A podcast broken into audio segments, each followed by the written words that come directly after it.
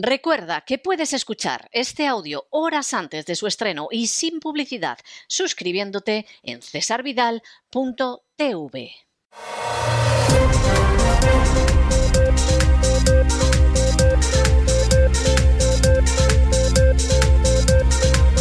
Las noticias del día.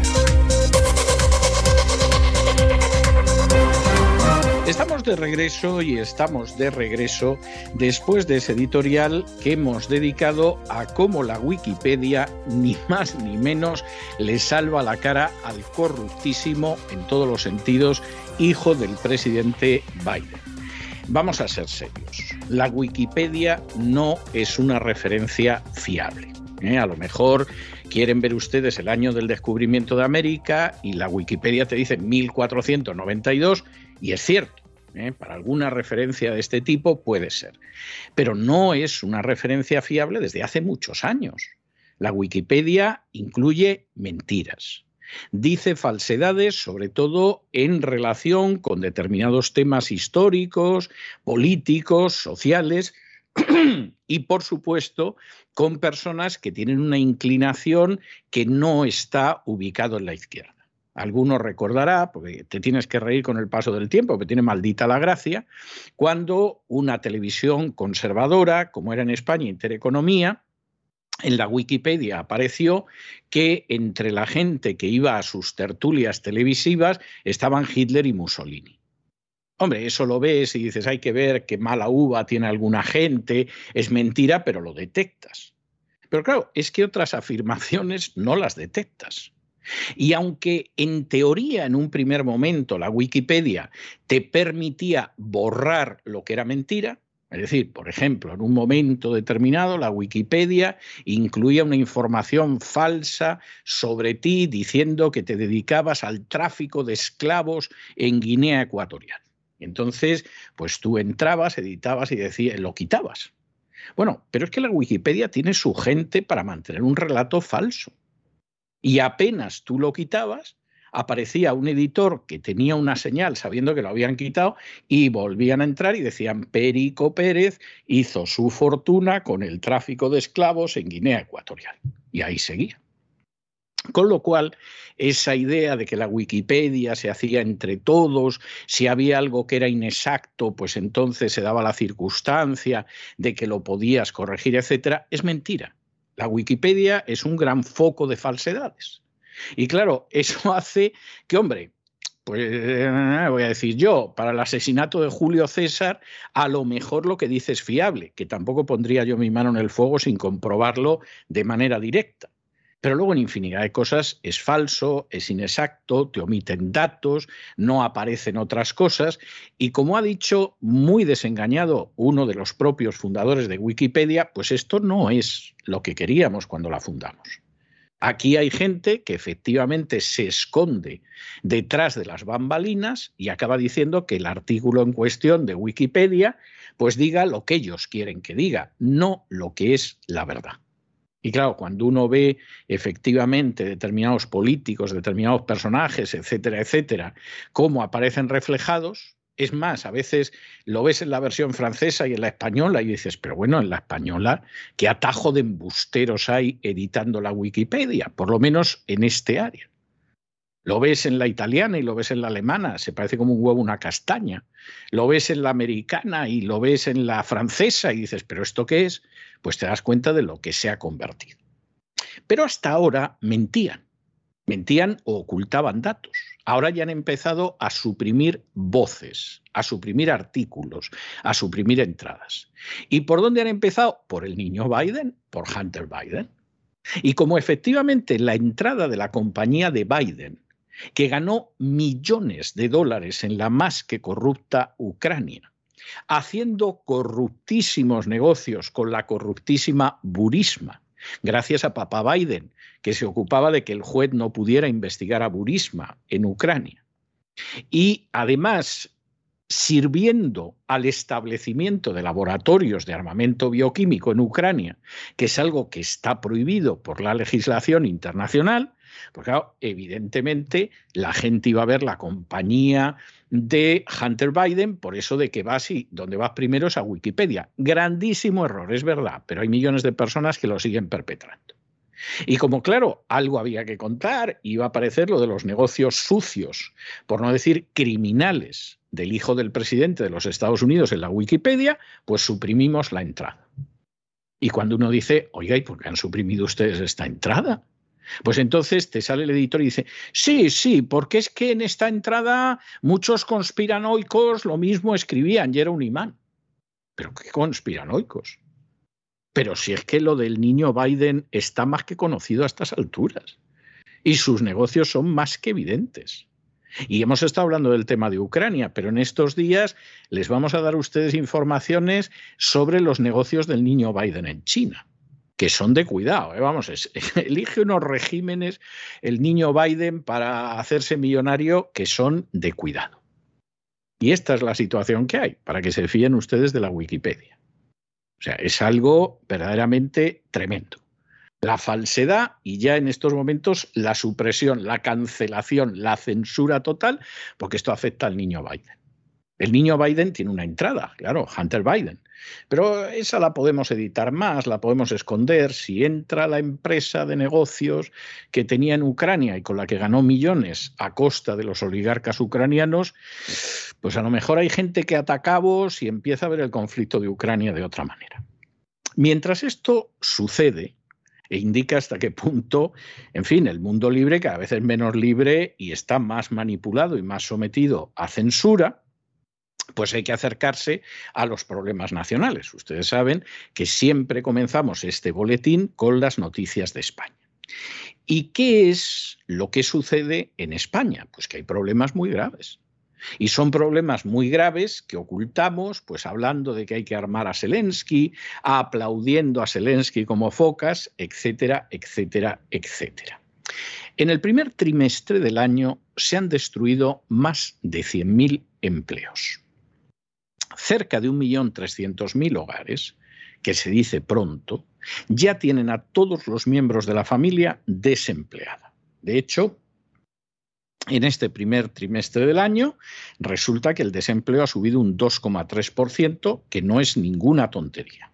Estamos hablando de casi un 1% al mes, que es verdaderamente grave. Y con la nueva ley, con el nuevo libro blanco de los impuestos que plantea el Ministerio de Hacienda en España, gran cueva de ladrones, porque hay que llamar a las cosas por su nombre, bueno, quizá es una, una sucesión de cuevas de ladrones cuya banda de la porra son los sicarios de la agencia tributaria, que para eso cobran un bonus. Con el libro blanco de la reforma fiscal en España se va a ir a la calle otro millón más de españoles. De manera que a ver cómo mantienen el tinglado. Porque ya llega un momento en que no se puede exprimir más a la gente. Es más, muchísima gente se está marchando de España. No está dispuesta a que todo lo que es el trabajo, el sudor, el esfuerzo, se lo queden las castas privilegiadas y que no contentos con ello, una vez que te han quitado todo lo que te pueden quitar legalmente, aunque sea muy discutible la moralidad de esa legalidad, de pronto te llegue el cobrabonus sicario de la agencia tributaria, te organice una de sus inspecciones fantasmales. Fantasmales porque no hay ninguna realidad en la base de la inspección, son simplemente para robar más a la gente, llamemos las cosas por su nombre, y entonces todavía te quiten más dinero. Con lo cual ni siquiera tienes la seguridad de decir, hombre, me he dejado robar legalmente, no me va a pasar más. No, no, no, no. A ti te han robado legalmente y de manera criminal. Y luego llega el buscabonus, el sicario de la agencia tributaria, te organiza una nueva inspección para volverte a robar, lo cual es algo verdaderamente de bochorno. O sea, esa es la situación. Y bueno, a partir de aquí, pues pues piensen ustedes. Es decir, si en lo que va de año se sigue destruyendo el empleo como se destruye, si hay un millón trescientos mil hogares, lo cual significa con facilidad del orden de cinco millones y pico de personas que ya no tienen a nadie en casa, que está llevando un salario, aunque sea miserable. Y si se supone que va a haber otro millón de personas que se va a ir a la calle en los próximos meses y encima a España no le compran la deuda, pues sí, sí, ya pueden aplaudir como focas a Zelensky, porque hay que entretener a la gente con algo, con la telebasura, con la entrega a la agenda globalista, con la resiliencia, con lo verde, con el feminismo lo gay. Pero la realidad es la que es. Y esa realidad, desgraciadamente, ustedes se la ocultan porque si captan ustedes lo que es la realidad y desechan el juego de espejos embustero, entonces lo mismo van a reaccionar ustedes. Y va a haber gente que no va a tener para pagarse las copas con el salario político, lo cual a algunos les tiene que resultar muy molesto. En fin, examinamos efectivamente esta situación, que es una situación verdaderamente preocupante, verdaderamente alarmante, pero que les afecta y nosotros les contamos lo que les afecta y lo hacemos con la ayuda inestimable de María Jesús Alfaya. María Jesús, muy buenas noches. Muy buenas noches, César. Muy buenas noches a los oyentes de la voz. Según los datos facilitados hoy por el Instituto Nacional de Estadística, en los tres primeros meses del año se han destruido 100.200 puestos de trabajo en España. El paro ha subido casi un 2,3% en este primer trimestre, lo que supone que 70.900 personas se añaden al número total de parados existentes en España, una cifra que alcanza ya las 3.174.700 personas, situándose el porcentaje total de personas que no tienen un trabajo en nuestro país en el 13,65%. Esto según los datos del INE, porque hay que tener en cuenta que, por ejemplo, no se incluyen los parados que ahora mismo estén haciendo un curso financiado por el SEPE, con lo cual este porcentaje es todavía mayor. Y más datos que conocemos hoy también del Instituto Nacional de Estadística. La destrucción de empleo registrada en los tres primeros meses del año se concentró sobre todo en el sector privado, que perdió 92.900 empleos lo que supone un menos 0,5%, mientras que en el sector público se recortó únicamente en 7.400 puestos de trabajo, un 0,2% menos respecto al trimestre anterior. Unas cifras que son sangrantes, Cerca también de 1.300.000 hogares tienen a todos sus miembros en el paro, una cifra que sigue aumentando ya que en el primer trimestre de este año 29.000 hogares se han unido a esta dramática situación. Bueno, y hoy jueves, que esto es algo a lo que le vamos a dedicar un editorial, ya se lo adelantamos, lo que pasa que nosotros cuando dedicamos un editorial a algo, por regla general, es algo que efectivamente hemos estudiado y sabemos de lo que hablamos. ¿Eh? No es el contertulio que llega a la radio, a la televisión, y dicen, pues ha pasado esto, no sé qué, y tal, y cómo vamos a ver esto, y tal. Y se reparten papeles y nadie sabe de lo que habla, porque nadie se ha molestado en leer el texto legal, y en muchos casos leen el texto legal y no se enteran, porque están ayunos de conocimientos de derecho. Nosotros este decreto nos lo vamos a estudiar y se lo vamos a contar la semana que viene, pero examinado desde cualquier ángulo. Pero es un decreto que se ha aprobado hoy en el Parlamento y que pretende ser el plan de respuesta económica a una crisis económica que este gobierno tiene el cinismo de decir que está relacionado con la guerra de Ucrania. Cuando la pura verdad es que esta crisis económica España ya la venía sufriendo hace mucho tiempo. La inflación aquí en Estados Unidos y en España es muy anterior a esta guerra. Incluso hay quien se pregunta si la guerra no es una manera de cubrir y de justificar la pésima gestión económica. El decreto, que pretende justificar una supuesta respuesta económica a la crisis, que además supuestamente también la habría provocado Putin, lo han votado a favor todos, salvo la coalición canaria, que se ha abstenido, y, esa es la historia. Y luego el Partido Popular, que hombre, tiene que hacer algo, porque para eso tiene a Feijó un, agenda globalista convencido y férreo, pero intentando ganar los votos que perdió con Vox. A Vox, que sigue tocado de ala después de aplaudir como focas a Zelensky. A la Esquerra, porque la Esquerra se teme que en algún momento los fondos estatales resulta que en vez de ir a Cataluña pueden acabar saliendo y entonces no van a poder echarle mano. A la CUP, porque la CUP está en lo mismo que la Esquerra y al Foro Asturias. Foro Asturias, que es un desgajamiento del Partido Popular, pero en Asturias. A favor ha votado todo el mundo. Es decir, a favor ha votado desde el Partido Socialista a Teruel existe, con un total de 176 votos y que supuestamente, bueno, pues el plan este va a ser un plan en principio únicamente hasta el 30 de junio. El problema es que hay otros decretos ley que han ido pasando y alguno permite sacar dinero de España por supuestas necesidades económicas en el extranjero. Lo cual es maravilloso. Hay precedentes en la historia de España en ese sentido. ¿Y cómo iría la cosa que España se quedó sin reservas de oro? O sea, y en ese caso no, ni siquiera tenían decreto ley para apoyarlo. Pero aquí efectivamente esto se va a poder hacer en algún momento. Y lo tremendo del asunto es que en todos estos textos legales se parte de la base de que vamos a tener una crisis económica. Es decir, el gobierno se está esperando algo muy gordo, pero muy gordo, y efectivamente, en ese muy gordo, todo está en cómo vamos a vaciar todavía más los bolsillos de la gente. Por cierto, si tienen ustedes algún amigo que trabaje en una gestoría que lleve temas fiscales en España, o tienen algún amigo, algún conocido que sea abogado que se dedique al derecho fiscal en España, pregúntenle ustedes por la manera en que se han multiplicado las inspecciones totalmente sin base legal en las últimas semanas en España, porque los sicarios buscabonus están como endemoniados viendo cómo le sacan todavía más dinero a la pobre gente a la que ya le han sacado hasta los higadillos. Y están disparando en todas direcciones a ver lo que engancha. Esa es la realidad. Hombre, este año les van a dar 100 millones de euros más en bonus. ¿eh? No es ninguna tontería.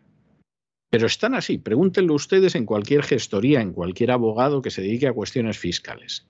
Y verán ustedes cómo les dicen que, vamos, es que los sicarios buscabonus de la agencia tributaria están más enloquecidos que nunca. Por cierto, que seguramente la semana que viene contaremos la historia de alguna de las víctimas de estos sicarios, de esas historias que duran por los siglos de los siglos. Pero de momento, que sepan ustedes que el gobierno va acumulando norma tras norma, de tal manera que en un momento determinado van a poder arramblar con todo en tiempo de crisis.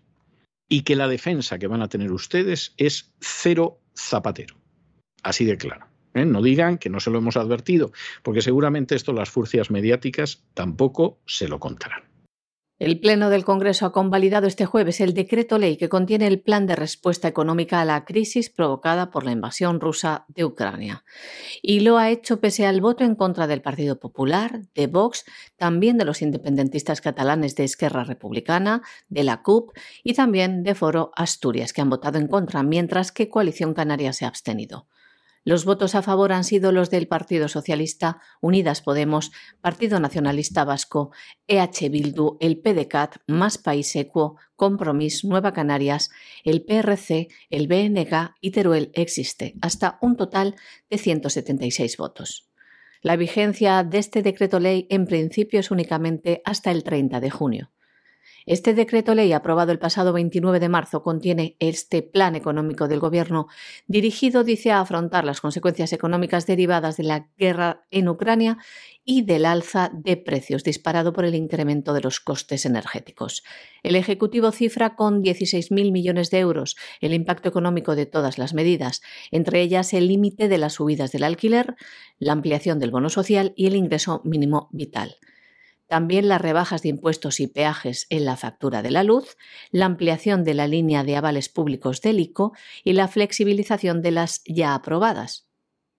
También se incluye el descuento de 20 céntimos por litro en el repostaje de vehículos, así como el resto de ayudas acordadas con el sector del transporte por carretera y ayudas directas para el sector primario.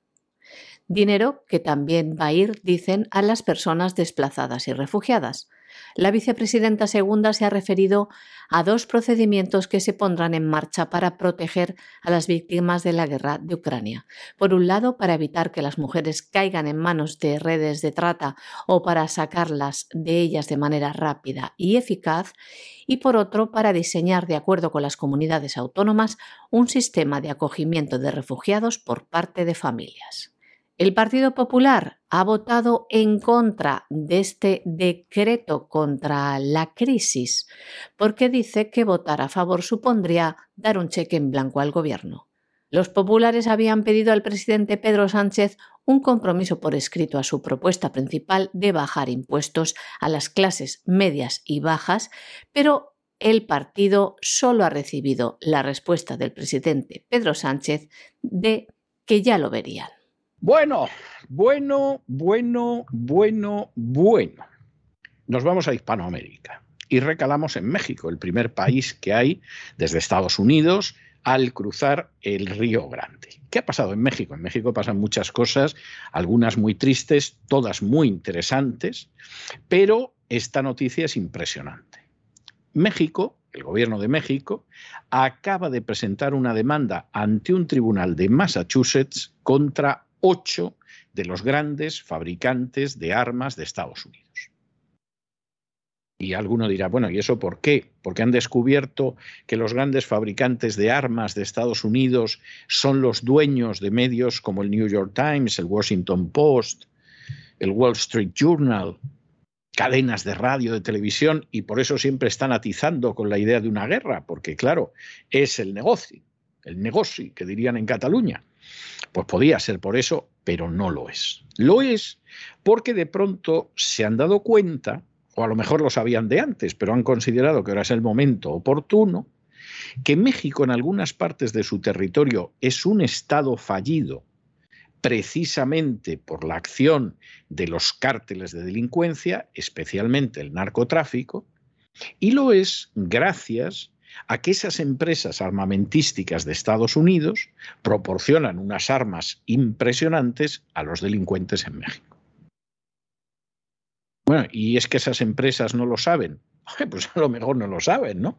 A lo mejor llega un pedido que no es del ejército mexicano ni de la policía mexicana y que pide 500 fusiles de asalto y se lo venden porque piensan que es un señor que quiere proteger su casita, ¿no?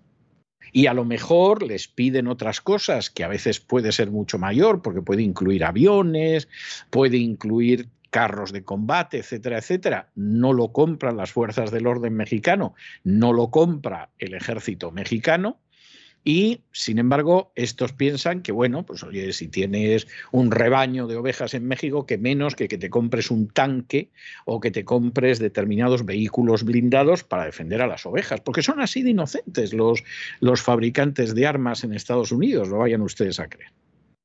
Aquí aparece uno de los elementos realmente terribles de la cartelización de la delincuencia, incluida la de la droga. Y es el hecho que están muy bien armados. O sea, no vayan ustedes a pensar que van con una simple pistolita, para pegarle un tiro en la nuca a un pobre desgraciado, sí, con una pistola basta. Pero de eso debe hacer mucho tiempo, porque por regla general utilizan un tipo de arma mucho más sofisticada. Es más, cualquiera que haya visto, y mira que es una película ya muy antigua, Scarface, gran película de la mafia cubana en Miami, protagonizada por Al Pacino, recordará que el armamento que utilizan tanto los narcos colombianos como el propio Scarface y otros mafiosos de los narco cubanos en, México, en, Miami, oye, es un armamento de cuidado, ¿eh? no lo tiene el ejército español.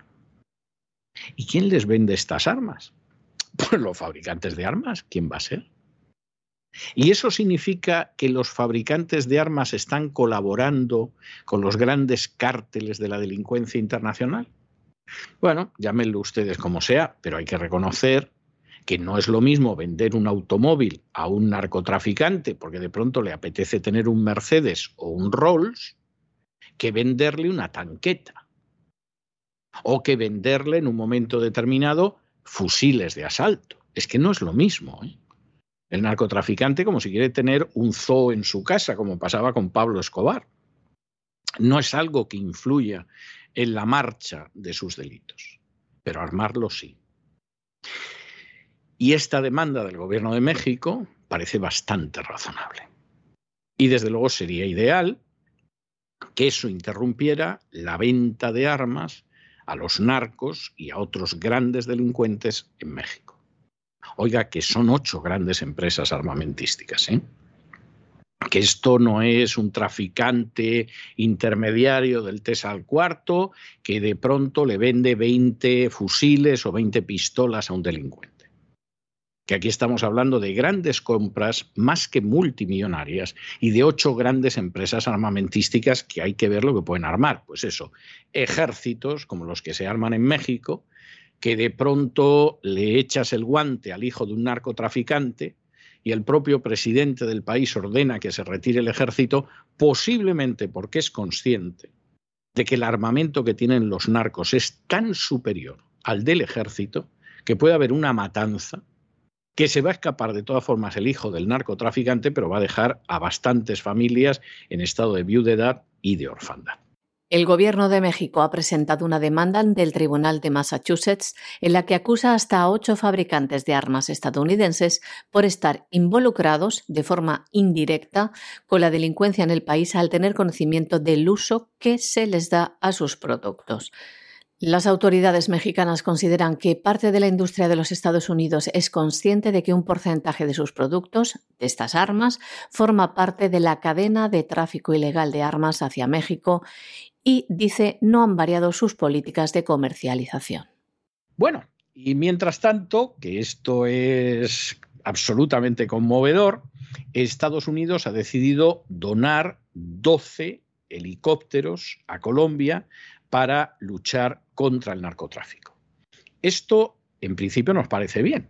Es decir, la idea de que Estados Unidos pues, done una serie de, de instrumentos armados para que se pueda cumplir la ley en un país y además para que se puedan enfrentar contra una plaga de las dimensiones del narcotráfico, nos parece verdaderamente estupendo. Y efectivamente, pues Iván Duque está más contento que unas Pascuas y dice que esto tiene que ver con el tráfico de drogas, etcétera, etcétera. Es una buena noticia y hay que felicitarse. Yo no sé si con 12 helicópteros se puede hacer mucho en Colombia, tengo mis dudas, porque es un territorio muy grande, muy extenso y además con unas características geográficas en las que no es fácil enfrentarse con el narcotráfico, porque además el narcotráfico es lo que es. Ahora, la pregunta que yo me hago es, ¿realmente la donación de 12 helicópteros llevada a cabo por el gobierno americano a Colombia es mayor o es menor que las armas que proporcionan los fabricantes de armas americanos a los delincuentes de México? No, porque esto es importante contestarlo. Si al final resulta que Estados Unidos le dona, por ejemplo, 12 helicópteros a Colombia para combatir el narcotráfico, lo que insistimos, nos parece muy bien. Luego resulta que los traficantes de las ocho empresas de Estados Unidos en, México, pues a los narcos de México les venden 200 helicópteros, o 100, o 60, evidentemente, pues esto, esto es una imagen, en fin, de cara a la pasarela, esto es un brindis al sol. A lo mejor ya los helicópteros había que desguazarlos y han dicho, pues se los damos a los colombianos y quedamos de maravilla. Pero efectivamente, esta es una historia verdaderamente de cuidado, es para reflexionar en ello. Estados Unidos dona 12 helicópteros a Colombia para luchar contra el narcotráfico.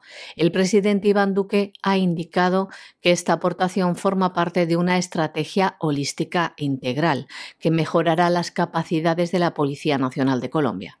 En Twitter, el presidente colombiano decía también cosas como estas. La estrategia antinarcóticos se centra en tres pilares. Reducción integrada de la oferta de drogas, promover la seguridad rural integral, el desarrollo y la justicia y proteger el medio ambiente. Parece que le importa en este sentido mucho el medio ambiente, ya que en otra entrevista Iván Duque decía que este aporte de helicópteros por parte de los Estados Unidos iba encaminado a reducir la oferta de drogas y cultivos ilícitos y luchar contra los delitos ambientales que implica esa producción de alcaloides para, añadía, también generar oportunidades sostenibles. Bueno, y nos vamos en estos momentos a internacional y recalamos en la Cámara de Representantes de Estados Unidos, que hace unas horas aprobó un proyecto de ley en virtud del cual se le dice al presidente de Estados Unidos, que es el que previamente se ha puesto en contacto con los miembros de la Cámara de Representantes para que se lo digan, que aquellos activos de los oligarcas rusos, porque ya saben ustedes que los millonarios rusos son oligarcas y los oligarcas ucranianos son millonarios. Es de estas cosas que tiene, tiene su gracia dentro de la manipulación del lenguaje. Bueno, pues la Cámara de Representantes le insta a la administración Biden para que aquellos oligarcas rusos cuyos bienes han sido afectados por las sanciones los vendan y con ese dinero se envíen más armas y más ayuda humanitaria a eh, Ucrania. Esta es una votación que no es vinculante, pero seguramente la ha impulsado el mismo Biden, con lo cual efectivamente están encantados de la vida. ¿Qué va a pasar con estas armas y esta ayuda humanitaria? Ya es otro cantar. Porque aquí hay varias cosas en las que hay que pararse. Primera cuestión, ¿hasta qué punto tiene derecho un Estado, sea Estados Unidos o sea el que sea, para incautar los bienes de un país con el que no está en guerra. No, no, es que hay unas normas legales. Efectivamente, si tú estás en guerra con un país, lo suyo es que te, incautes de los bienes del enemigo. Esto es absolutamente normal. Podrá ser una desgracia, podrá provocar mucho dolor, podrá ser origen de injusticias, lo que tú quieres, pero es normal en una guerra. Ahora, un país con el que tú no estás en guerra, ¿qué derecho tienes tú a incautarte los bienes de nadie? Y da lo mismo si en Rusia de pronto decidieran que se quedan con bienes de empresas británicas o americanas o que Estados Unidos lo decida con una serie de rusos que no van a volver a poner un céntimo en los Estados Unidos. De esto no nos cabe duda. De manera que en primer lugar hay que preguntarse en una situación, insistimos, que no es de guerra, porque si fuera de guerra esto sería natural, habría que preguntarse hasta qué punto esto es legítimo, que no lo es en términos legales, independientemente de la simpatía que tenga uno por cualquiera de los bandos. Segunda cuestión. ¿Estas armas y esta ayuda humanitaria llegan a su destino? Es decir, vamos a aceptar que está bien que se le dé armas y ayuda humanitaria a Ucrania y tal, pero esto llega a su destino.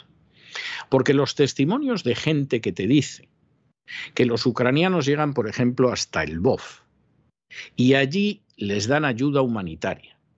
Y hay una mitad que se queda por allí y hay otra mitad que regresa a donde estaba y vende la ayuda humanitaria que le han dado, pues hombre, son testimonios muy repetidos, muy numerosos y de gente que no siente ninguna simpatía por Rusia. Es más, posiblemente, puesto que fueron a llevar ayuda humanitaria, por quien sentían mucha simpatía era precisamente por los ucranianos. En el caso de las armas sucede igual. No hay certeza ahora mismo de que un porcentaje indeterminado de las armas que se envía a Ucrania las esté utilizando Ucrania. No entro en el caso de esas unidades ucranianas que se rinden y que lo que sucede es que, claro, el ejército ruso se apodera de esas armas, les pinta una Z y las usa a ellas. Eso es otra cosa. Estamos hablando de una serie de armas que ya aparecen indicios de que se están desviando hacia países islámicos y que están yendo a parar a grupos islamistas. De modo que, claro, sí, en el Congreso estarán en lo que están, hay elecciones dentro de poco, solo ocho congresistas se han atrevido a enfrentarse con esta historia, pero lo cierto es que la situación es una situación como para pensársela. O sea, esta es la historia que hay al respecto y desde luego es para pensársela. Y luego, dentro de esta política, que habrá quien le parezca bien, pero que esto va a ser eh, complicado, resulta que Estados Unidos ha decidido ofrecer recompensas millonarias por capturar a seis miembros de la inteligencia militar rusa. Vamos a ver. Que Estados Unidos quiera capturar a miembros de la inteligencia militar rusa es ilegal, pero se puede entender. Es decir, esto entra dentro de las operaciones encubiertas. ¿eh?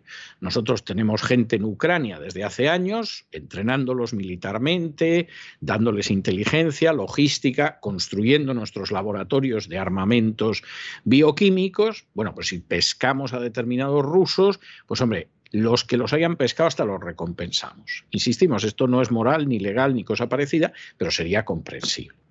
Pues hombre, no es de recibo. No solo eso, es que además pones en peligro alguno de los principios aceptados por ambas partes durante la Guerra Fría. Por ejemplo, durante la Guerra Fría, en un momento determinado, los norteamericanos o las fuerzas de la OTAN podían capturar a un espía soviético. el KGB podía capturar a un espía americano. Pero, por ejemplo, había una regla no escrita y que aceptaban ambos, y era que no se mataba a agentes de la otra parte. Es decir, incluso aunque hubiera un tiroteo en Checoslovaquia o en Italia o lo que fuera, no se abatía a los agentes de la otra parte. Porque eso podía desencadenar unas represalias que en realidad ni Estados Unidos y sus aliados de la OTAN, ni la Unión Soviética y sus aliados del Pacto de Varsovia estaban dispuestos a aceptar.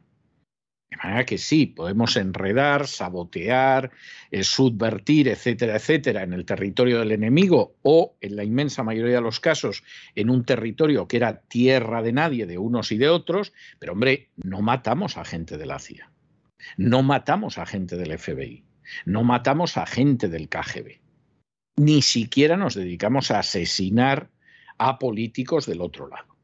¿eh? O sea, aquí al final los asesinatos de políticos generalmente eran dentro de tu campo hegemónico, pero no fuera en el otro campo. Los norteamericanos en algún momento idearon multitud de planes para matar a Fidel Castro, pero antes de que Fidel Castro estuviera alineado con la Unión Soviética los soviéticos en un momento determinado, pues se da la circunstancia de que desde luego no se les ocurrió matar a políticos occidentales. Cuando había que matar a alguien, se mataba a la gente de la propia zona que te podía crear problemas. ¿eh? Entonces asesinabas a Toyati, por ejemplo, porque era un jefe del Partido Comunista Italiano que podía llevar a los comunistas italianos nada más acabar la Segunda Guerra Mundial al poder, y eso Estados Unidos no lo podía tolerar. O provocabas un golpe de Estado en Chile en el cual acababa muerto Allende, porque Allende llevaba la política que había. Y por supuesto, esto se daba también en el otro lado. En un momento determinado, tú hacías una purga dentro del Partido eh, Comunista Checoslovaco y te quitabas a todos los que te parecían sospechosos. Pero siempre funcionaba de acuerdo con unas reglas. Estas reglas han ido desapareciendo. No puede aparecer en un momento determinado un legislador en Estados Unidos diciendo que hay que matar a Putin. eso es algo que es un absoluto disparate. Lo puedes pensar y pensar en otras cosas, pero eso no puede ser. Y esto arranca de la manera creciente que en este siglo XXI las operaciones que ha habido militares y las invasiones no se sujetan a nada que se parezca a la legalidad internacional. Claro, luego tú detienes a Milosevic, lo derribas con un golpe de Estado, lo detienes, lo juzgas por criminal de guerra y cuando ya Milosevic ha muerto y nadie sabe quién era Milosevic, el Tribunal Especial para los Delitos de Guerra en la antigua Yugoslavia, que así se llamaba, te dice que Milosevic era inocente, a buenas horas mangas verdes después de que has bombardeado la antigua Yugoslavia, lo has presentado otra vez como Hitler, porque todos estos siempre se les presenta como Hitler, y en un momento determinado lo has sentado en el banquillo, se acaba muriendo y luego resulta que era inocente. Fantástico, fantástico. Y claro, estar en este tipo de historias pues es muy peligroso. Y cuando tú de pronto dices, bueno, vamos a capturar a seis agentes y vamos a dar una recompensa, es para decir, tú no sabes lo que estás diciendo. Porque los otros, en un momento determinado, como no quieren quedarse con la bofetada y saben que todavía tienes tropas en Irak, en cualquier momento te secuestran a seis espías en Irak. y a ver cómo lo explicas. O te secuestran a espías en Siria o a espías en Somalia. Y entonces, además, son zonas del mundo donde no es igual que si secuestras a alguien en Alemania o en Francia. Verdaderamente esto es irle añadiendo vapor a la olla con muy poquita sensatez. Esa es la realidad que hay.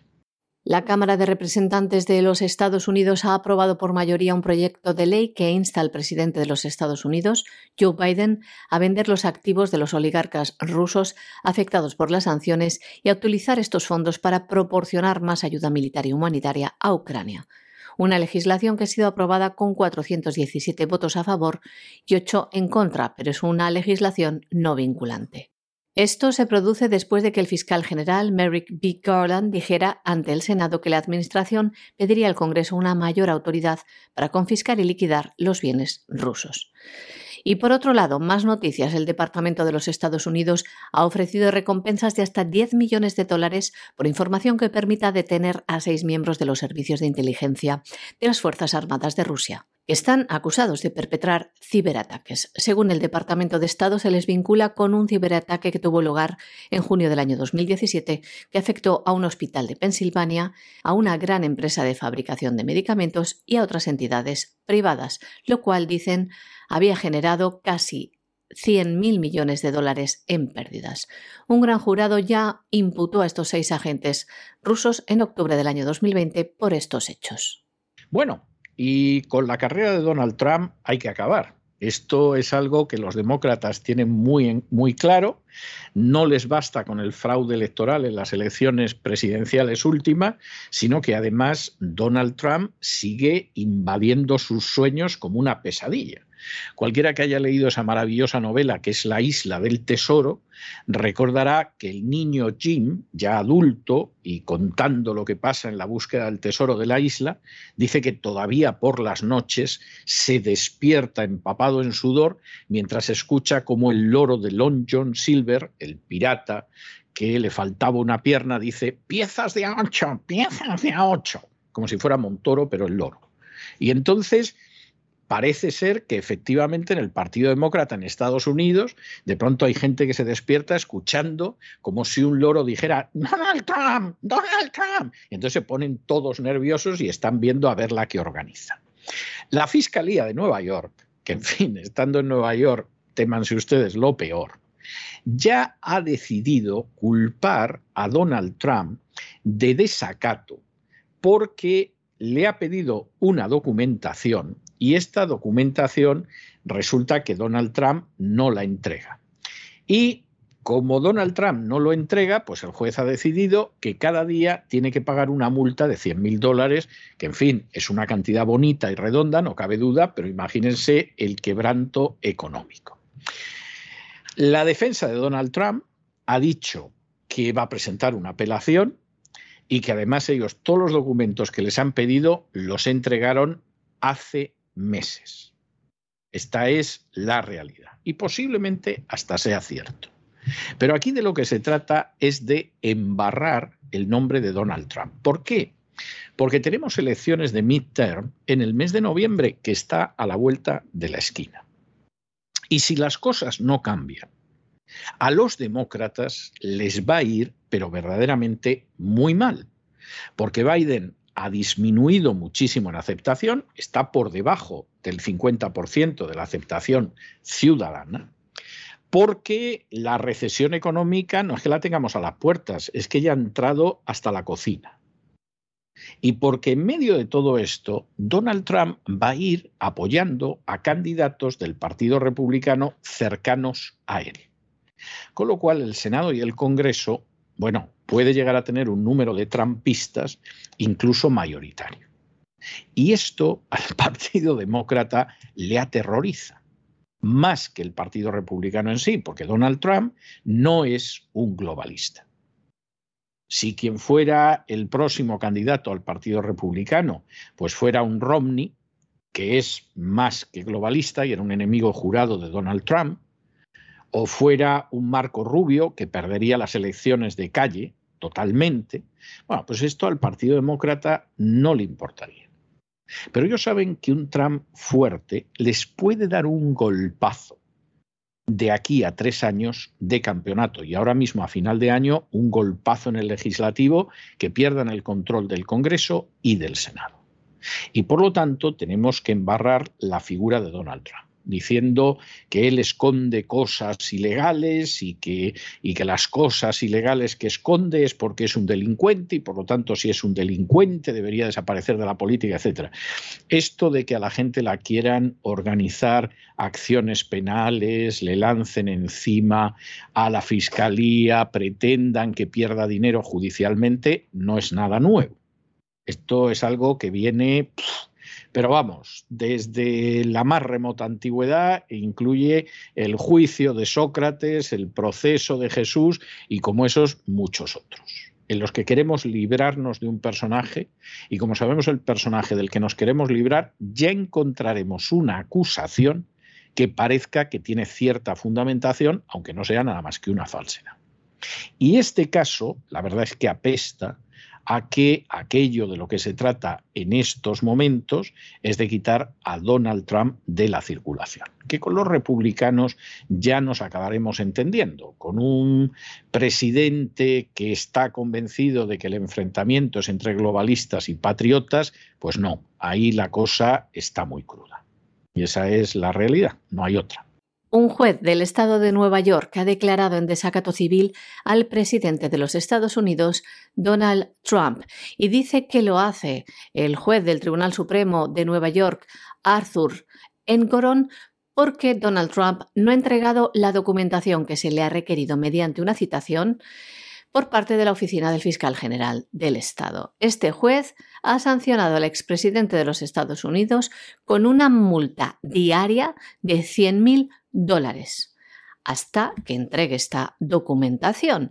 Por su parte, la defensa de Donald Trump ha avanzado que va a presentar una apelación a esta decisión judicial porque defienden que todos los documentos requeridos ya han sido entregados hace meses. Y es que la oficina de la fiscal de Nueva York investiga al expresidente de los Estados Unidos desde hace dos años en relación a la actividad de su empresa The Trump Organization. Desde el ente judicial neoyorquino se ha denunciado que el equipo del expresidente no ha presentado ni un documento de los que se le ha requerido y por tanto se está obstaculizando los esfuerzos por tener una comprensión completa del caso. Y hasta aquí hemos llegado nosotros con nuestro boletín de noticias de hoy. María Jesús, muchas gracias, muy buenas noches. Muchas gracias a ti, César, muy buenas noches también a los oyentes de la voz. Y ustedes no se vayan, no se vayan porque vamos a regresar enseguida con don Lorenzo Ramírez y a despegar, que esta vez yo sí estaré en el aparato, no como ayer que me tuve que ausentar. Y por supuesto, después de eso nos vamos a tomar un respiro de cultura que nos hace muchísima falta en la biblioteca de doña Sagrario Fernández Prieto. No se vayan, que regresamos enseguida.